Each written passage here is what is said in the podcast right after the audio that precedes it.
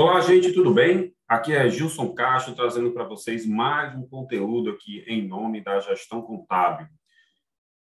É comum, é muito comum hoje em dia, as pessoas que têm funcionários ou começam a fazer contratações de funcionários é, terem dúvidas no, no quesito como e, quão, e como vai ser, quantas horas e vários pontos envolvidos com escala de trabalho, ou horário de trabalho, ou jornada de trabalho, seja o termo que você queira usar para os seus funcionários.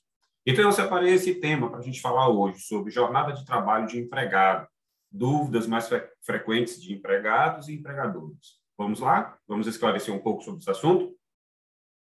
Ok, gente, ok, ok, muito bom ter vocês aqui. E eu queria antes da gente começar aqui a explanar esse conteúdo, falando um pouquinho sobre jornada de trabalho, horário de trabalho que o funcionário vai exercer na, na empresa, o que, que ele tem direito, quais são os deveres dele, eu queria que você nos ajudasse a compartilhar não só esse material, como outros materiais que nós já produzimos, tanto no formato podcast, como também nos formatos lá de vídeo no nosso canal no YouTube. A gente precisa lá de uma audiência boa, tá? Então eu vou pedir para você se inscrever no canal, compartilhar já os conteúdos que tem lá disponíveis e assim acionar a notificação lá para toda vida que a gente colocar um vídeo novo, você ser notificado, ok? Quero pedir também para você seguir a Gestão Contábil nas redes sociais, principalmente lá no nosso Instagram, e que você vá no nosso blog, que está lá no nosso site, www.gestãocontabilonline.com.br blog, Lá tem muito material que a gente já vem ao longo desses 10 anos produzindo, atualizando, modernizando toda semana. Gente, se você fizer isso, você vai nos ajudar bastante, não só no nosso crescimento nas redes sociais, nos conteúdos, como o principal de tudo isso que a gente vem fazendo. Não é conseguir novos clientes, assim, lógico, conseguir novos clientes sempre, sempre é muito bom mas o nosso intuito é levar conteúdo, conteúdo de qualidade ao maior número de pessoas que a gente possa estar proporcionando. Então, a gente tá, usa mesmo aí as redes sociais para fazer essa ampla divulgação, ok? Nos ajude, faça esse favor aí para a gente, que a gente é muito grato a você. Voltando, então, ao nosso ponto aqui, né? ao nosso diálogo de hoje, aqui falando um pouquinho sobre jornada de trabalho, né? O que é, né? quais as diferenças de tipos de jornada de trabalho, o que diz a lei, o que, é que eu posso, o que, é que eu não posso fazer, eu sou empregado, eu sou empregador, tá? Gente, quando a gente fala de jornada de trabalho, a gente está falando de uma normatização que já vem lá da própria Constituição, onde fala que o funcionário deverá ter uma jornada de trabalho compatível com, a, com o seu trabalho exercido, como também vamos encontrar muito isso lá na CLT, a Consolidações das Leis Trabalhistas, tá? lá de 1943, e que é, recentemente teve uma, uma, uma, modificação. Tá? Mas o que é que diz a lei? Diz que um funcionário, vamos pegar um funcionário que trabalha no horário comercial, vamos já falar o que é um horário comercial, que, por exemplo, começa às 8 da manhã e vai até às 18 horas da noite. Esse horário, se você somar de segunda a sexta, você vai encontrar 40 horas semanais. Se somar quatro horas do sábado, a gente vai ter 44 horas semanais, que é a jornada trazida pela CLT. Ou seja, de segunda a sexta você trabalha oito horas, no sábado você trabalha quatro horas, somado essas horas dá 44 horas semanais. Isso é um horário comercial, pactuado, acordado entre patrões e empregados, entre sindicatos laborais e sindicatos patronais. Porém, essas 44 horas elas podem ser distribuídas ao longo do dia, ao fato em que não necessariamente comece 8 e termine às 18. Você pode começar às 5 da manhã né, e terminar, conta as, 40, as 8 horas diárias, você termina mais cedo do que às 18 horas. E isso o empregador pode fazer livremente, tá? Isso é um direito do empregador. E a gente vai falar também sobre essas 8 horas de trabalho, oito horas de trabalho, não é oito horas que o funcionário está na empresa. Tem uma diferença aí que a gente vai falar também aqui sobre isso, tá? A lei, você vai, vai encontrar, né, justamente essas questões. E é possível ainda, dentro dessas oito horas diárias, né, você ainda ter a possibilidade de estender mais duas horas extras por dia, tá? Dilson, pode ser só uma hora extra? Pode, gente. A lei diz que no máximo duas.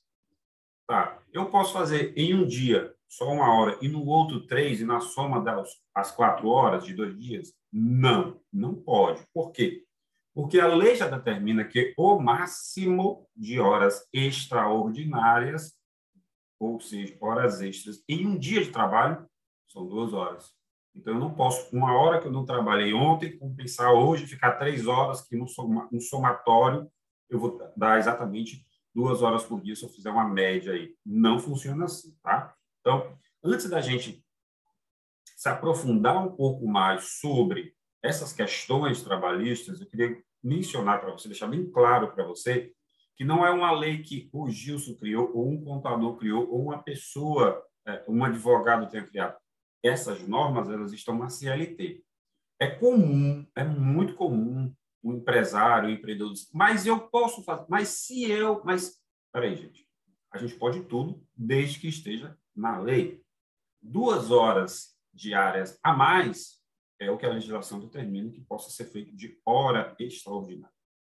Existem outros detalhes que a legislação traz que até pode passar das duas horas, mas são casos específicos em que tem que ser autorizado por sindicato ou pelo órgão fiscalizador que essa jornada de trabalho pode extrapolar duas horas, mas existe todo um contrato, existe toda uma regra que precisa ser atendida e uma formalização. E isso é para horários extraordinários, casos específicos em que a lei determina. Ok? Então, vamos nos prender a isso.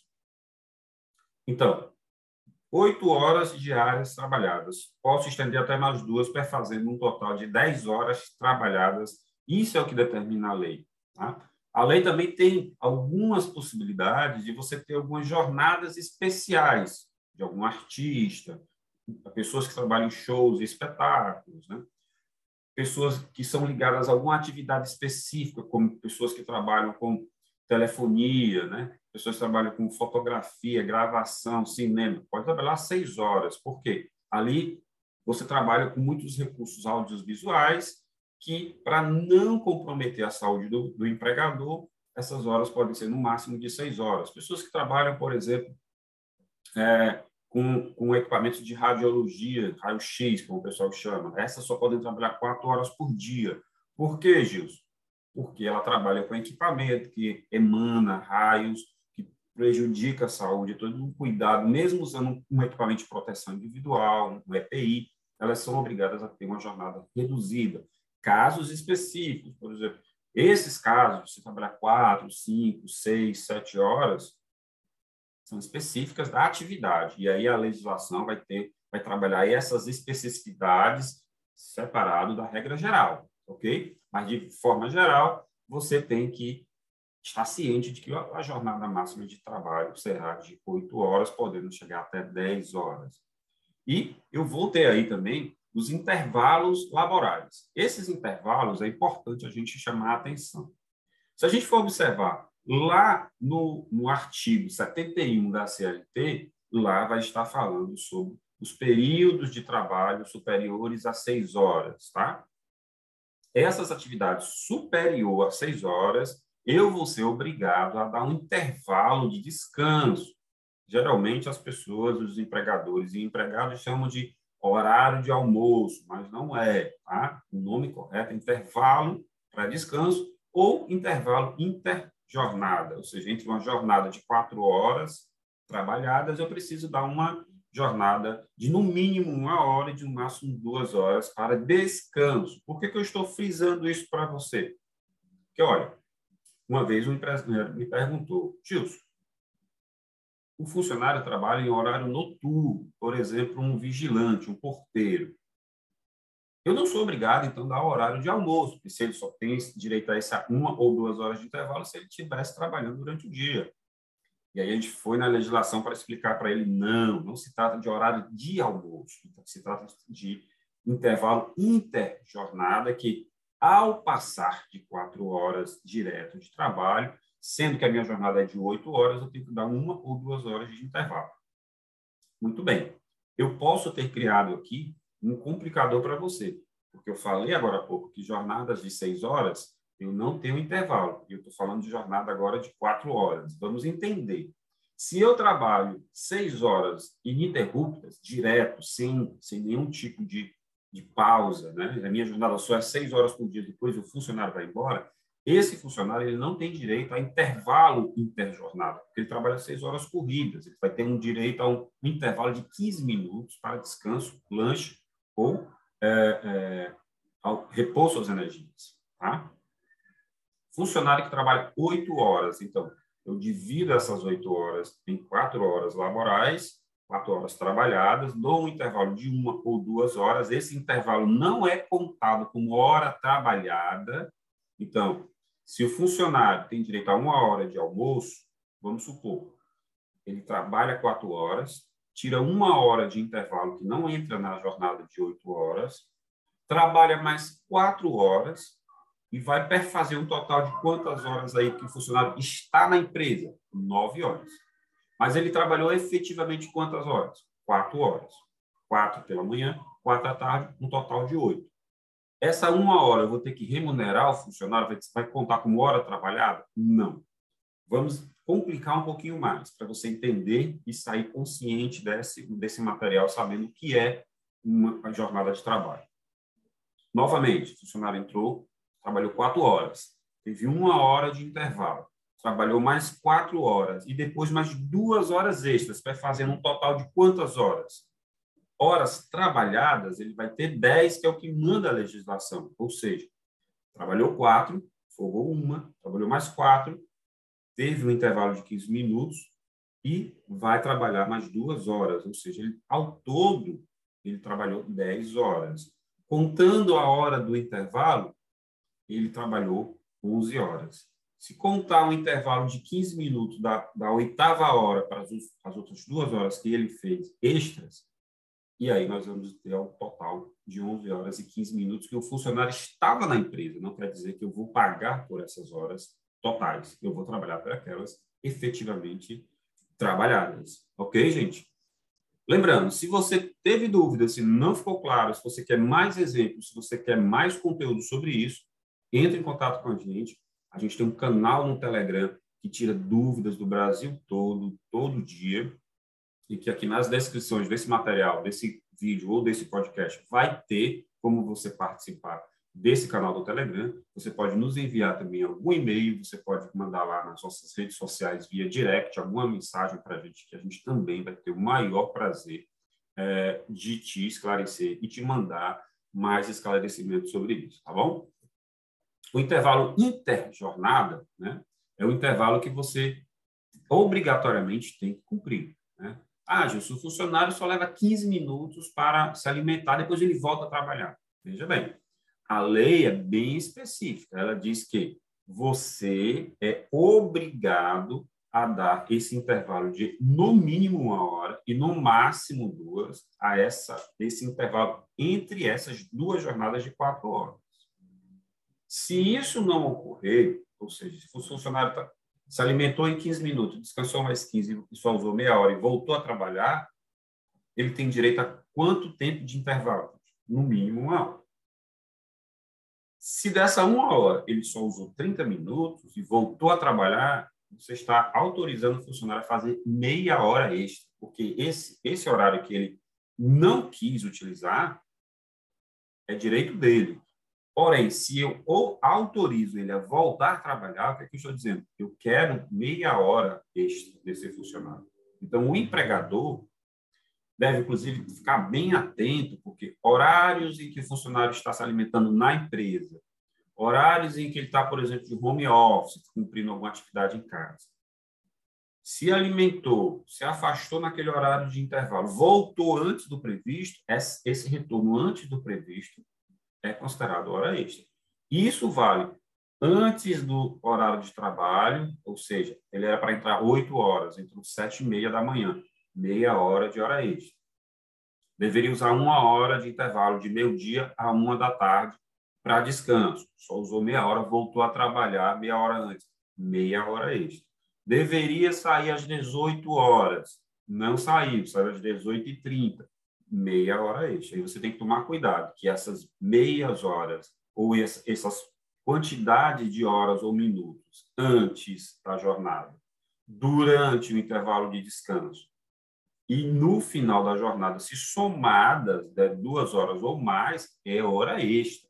Tá? Então, o controle da jornada de trabalho do funcionário ele é fundamental para que você não pague hora extra. Gilson, eu posso impedir o funcionário de entrar na empresa? Algumas empresas têm horários específicos em que, por exemplo, as catracas, os acessos à empresa eles são limitados.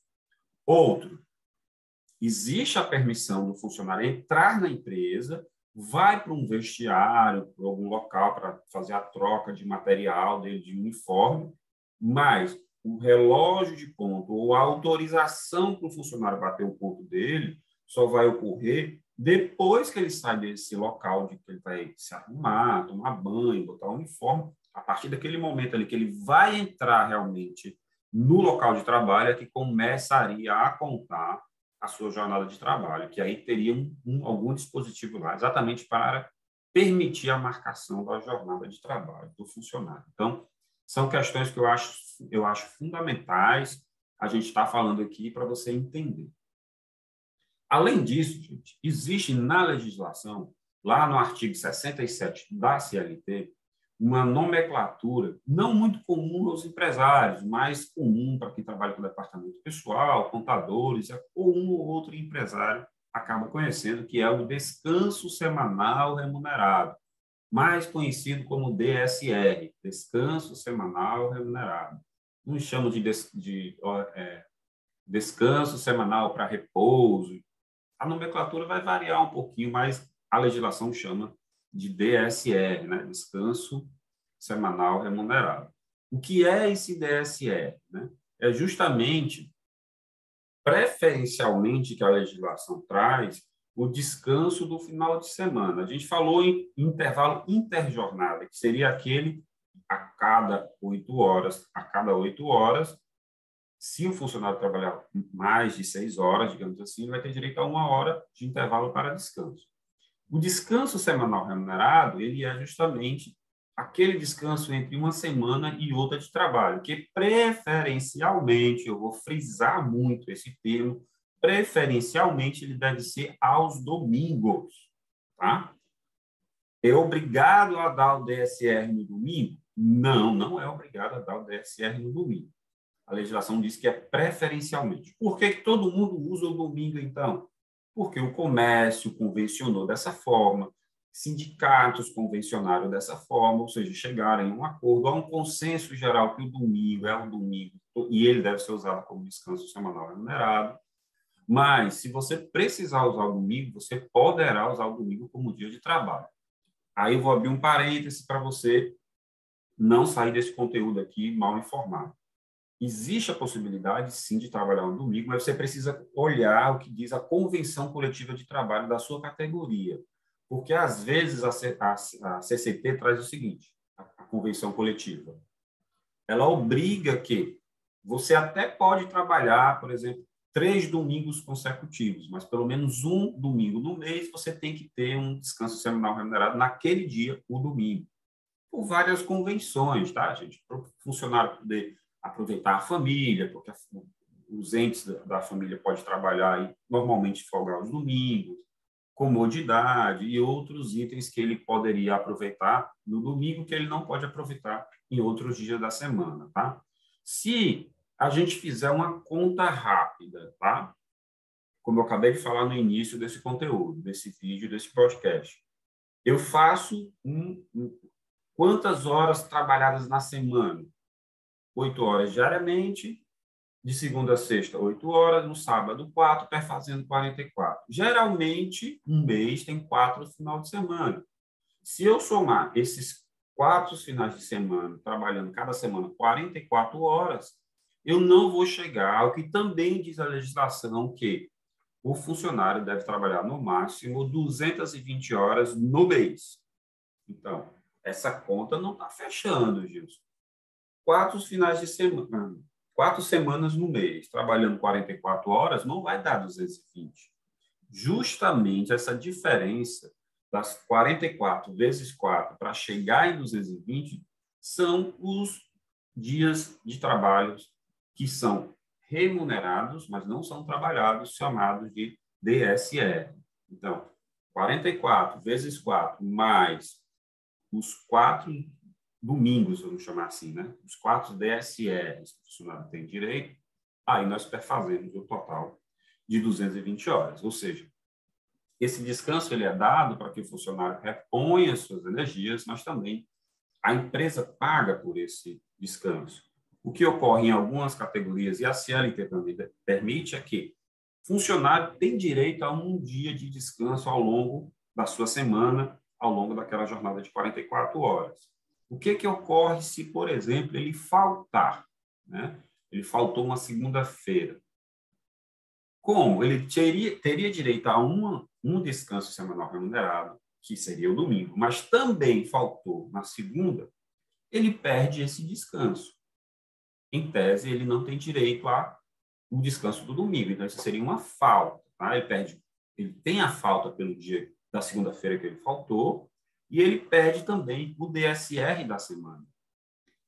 Então, em algumas categorias, né, em algumas atividades, isso é praticado. O funcionário, se, se cai, se a empresa, ele acabou de, de entrar na empresa, ele faltou também. E a empresa descontou a falta mais o DSR, não, essa empresa aqui está querendo me roubar, isso aqui é um absurdo, eu faltei uma vez, descontou duas, eu vou lá no DP reclamar. O DP vai te explicar é, dessa forma, em que sim, eu posso ter dois descontos na semana, porque a legislação garante que o seu descanso deveria ser remunerado, mas você acabou faltando e aí você contraiu a falta e já teve o descanso, né? Subentende que você vai ficar trabalhando, não vai ficar trabalhando em casa. E se você não veio trabalhar, é porque você também já gozou do descanso. E aí, gente, vocês vão encontrar em, é, é, em vários segmentos, diversas escalas de trabalho, para você conseguir trabalhar com jornadas específicas, como eu falei para vocês, e não tá indo de encontro à legislação. Eu posso trabalhar, por exemplo, cinco dias corridos e folgar um, né? de segunda a sexta, folgo começa a contar no domingo mais cinco dias, folgo, depois mais outros cinco dias de folga, não necessariamente o DSR cair no domingo, mas eu preciso observar o que está na legislação, na CLT e na Convenção Coletiva de Trabalho, CCT. Posso ter escalas de trabalho 5 por 1, 5 por 2, 4 por 2, 6 por 1 e a tão famosa escala 12 por 36, ou seja, o funcionário trabalha 12 horas corridas e folgam 36 horas. Mas, Gilson, você acabou de falar aqui nesse conteúdo em que eu não posso ultrapassar 10 horas de trabalho, considerando 8 horas diárias e mais duas horas extras. Gente, são jornadas específicas, tá? Para um tipo de segmento específico. Jornada, por exemplo, de quem trabalha na área de segurança, vigilância, armada ou desarmada, trabalha muito com essa escala, 12 por 36. Pessoas que trabalham, por exemplo, em hospitais, emergências, trabalham com escalas 12 por 36. A, essa escala ela tem uma utilização específica, então preciso dar uma olhadinha na legislação. Existe ainda a escala 24 por 48, também específicas para algumas atividades, tá? E aí a gente vai se adaptando e vai vendo qual, qual a melhor para que eu possa cumprir as atividades de que a empresa é, é, proporciona e, e o funcionário pode estar trabalhando. Lembrando que essa formalidade entre jornada de trabalho, horário de trabalho do empregado com o empregador, isso tem que estar no contrato de trabalho, onde o funcionário assina e ele concorda com essa jornada. Ah, você acabou de contratar um funcionário, né? É, na segunda semana ele chega para você, olha, eu preciso mudar, mudar essa minha hora, meu horário de trabalho, minha escala de trabalho, porque eu não gosto de trabalhar nesse horário. Eu tenho que estar em casa, tal horário, eu preciso fazer outras atividades, eu não quero. Olha, se você assinou um contrato de trabalho especificando a sua jornada de trabalho lá, você aceitou os termos e por ele você recebe o seu salário e por algum motivo você volta atrás, você não quer mais trabalhar naquele horário, indiretamente você está pedindo, está pedindo uma demissão, porque você foi contratado para aquela atividade. Se não tiver acordo, o empregador pode colocar você para fora a pedido, porque você está chegando e comunicando à empresa de que você não vai trabalhar mais nesse horário. Pode ser ajustado? Depende da necessidade da empresa. A empresa é obrigada a aceitar essa imposição do funcionário? Não, não é. Tá, gente? Vamos deixar bem claro, porque como a gente atende os dois lados, empregados e empregadores, a gente tem que ser claro com o que diz a legislação. E a legislação traz direitos e deveres. Então, a partir do momento em que o empregado ele assina um contrato de trabalho, ele aceita trabalhar na empresa, naquela jornada de trabalho especificada no contrato, é direito do empregador cobrar e exigir o cumprimento daquele horário, assim como é obrigação do empregado cumprir aquele horário e receber o seu salário por aquele, aquela jornada de trabalho que ele exercer, ok? Vamos deixar cada coisa no seu lugar, né? E muita gente me pergunta, Gilson, já está lá no contrato de trabalho o horário de trabalho do funcionário. Mesmo assim, eu preciso fazer essa, esse controle de jornada. Quando é que eu vou precisar fazer isso? Se eu for fiscalizado, eu tenho que apresentar esse controle de jornada? Gente, a legislação traz o seguinte: acima de 10 funcionários, de 10 vínculos, você é obrigado a ter um tipo de controle de jornada. Pode ser manual, eletrônica, mecânica, como manda a legislação. Hoje você pode, inclusive, fazer o controle de jornada via celular, com alguns aplicativos e sistemas que são homologados na, na, no Ministério do Trabalho, certo? Isso é muito importante. Digamos que você tem oito funcionários, então você vai chegar para mim e já dizer assim, não, eu só tenho oito funcionários, eu não sou obrigado a ter um controle de jornada. Você não é obrigado, mas se você tiver só um único vínculo na sua empresa, um único funcionário, faça um controle de jornada. Por quê? Se por um acaso der algum problema trabalhista, se o funcionário for na justiça reivindicar alguma coisa que não recebeu, que você não tenha pago de hora extra, né, de DSR e outros, você vai ter a comprovação de que o funcionário entrou e saiu da empresa naqueles dias, todos aqueles meses e anos que passou a trabalhar para você. Esse é um ponto. Segundo ponto, você vai ser possível também cobrar do funcionário a jornada correta de trabalho. E o empregado vai ser é, é, possível ele demonstrar que ao longo daquele trabalho ali que ele fez, se precisar usar hora extra ou se precisar fazer algum trabalho extraordinário, ele vai fazer, mas ele também vai receber por esse horário extra feito. Experiência nossa, tá, gente? Sempre que o empregador é, passa a controlar jornada de trabalho do empregado, o empregado para de fazer hora extra em excesso e o, e o empregador para de pagar essas horas extras sem necessidade, porque há um controle. Você tem como medir a produção do seu funcionário. Isso é um ponto. Deixar de receber hora extra para o empregado não é uma coisa ruim. Não é que ele vai receber menos. O salário dele já é aquele contratado. É que ele também vai se policiar na empresa e vai ser possível dele realmente fazer suas atividades extra-empresa, é, família, estudo, lazer. Entendeu? Por isso que a legislação é rígida nesse, nesse quesito de controle de jornada de trabalho. Partindo desse controle de jornada de trabalho, a gente chega também nas possibilidades que não necessariamente o empregador ele vai ter que pagar toda hora, todo instante, hora extra. A gente chega no que a legislação determina de banco de horas. Como é isso? O banco de horas, ele, na legislação, ele diz que a cada seis meses você pode firmar um banco de horas com o funcionário. Isso de forma individual ou coletiva, ou seja, serve para um único funcionário de um único setor, como vai servir para todos os funcionários da empresa. Não necessariamente eu sou obrigado a fazer com todo mundo, toda hora, todo instante, tá? Então, você pode ter o seu setor produtivo, por exemplo, com o banco de horas, e a sua administração, que não precisa fazer hora extra, eventualmente faz ou não faz, não precisa fazer com ela. Isso é um ponto. Podendo, é, esse banco de horas ele pode existir na sua empresa por seis meses. Completou seis meses, o que é que eu posso fazer com ele? Vem cá. Ricardo, você é meu funcionário. Ao longo desses seis meses, você fez 10 horas extras. Eu vou pagar suas 10 horas extras aqui, a gente vai zerar o banco de horas e começar novamente. Ok? Então, ponto. Se o Ricardo não tiver horas extras, se ele tiver o contrário, tiver faltas e atrasos, ó, oh, Ricardo, nesses seis meses que você trabalhou para mim, você tem aqui 10 faltas. Eu vou pegar, descontar essas 10 faltas nesse mês, a gente vai zerar o banco e a gente começa de novo. Ok? Ou a gente pode combinar o seguinte: o Ricardo passou a trabalhar para mim. Nos próximos seis meses, eu vou controlar essas horas extras e faltas para uma compensar a outra.